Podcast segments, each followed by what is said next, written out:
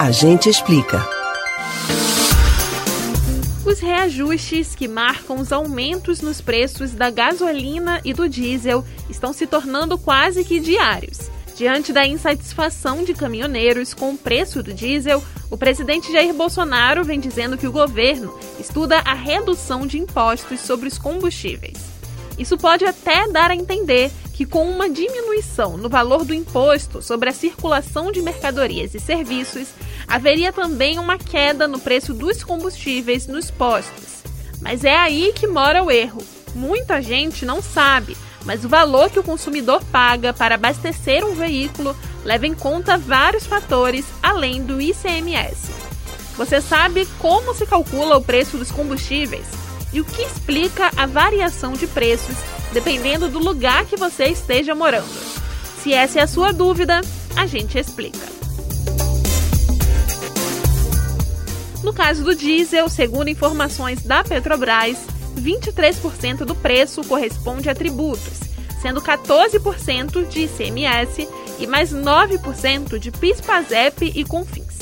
Já para a gasolina, impostos e contribuições pesam mais, somadas cobranças de ICMS, CID, PIS/PASEP CONFINS, somadas cobranças de ICMS, CID, PIS/PASEP e COFINS, representam 42% do valor que você paga nas bombas. Ou seja, apesar de você estar pagando mais caro, esse acréscimo não está relacionado apenas aos reajustes nos tributos, mas sim por causa dos reajustes da Petrobras, que vão gerando aumentos em cadeia. Entendido o cálculo do preço dos combustíveis, é hora de sanar outra dúvida. Por que os combustíveis têm preços tão variados no país? Segundo a Agência Nacional do Petróleo, Gás Natural e Biocombustíveis, que faz pesquisa semanal em postos de todo o país, há grande variação de um estado para o outro. Mas como isso pode acontecer se o reajuste da Petrobras é o mesmo para todo o país?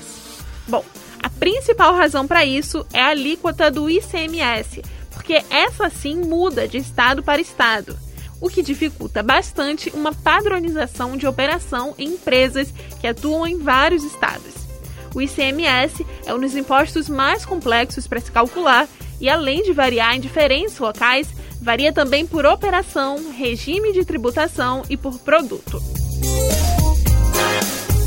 Você pode ouvir novamente o conteúdo desses e de outros a gente explica no site da Rádio Jornal ou nos principais aplicativos de podcast: Spotify, Deezer, Google e Apple Podcasts. Beatriz Albuquerque para o Rádio Livre.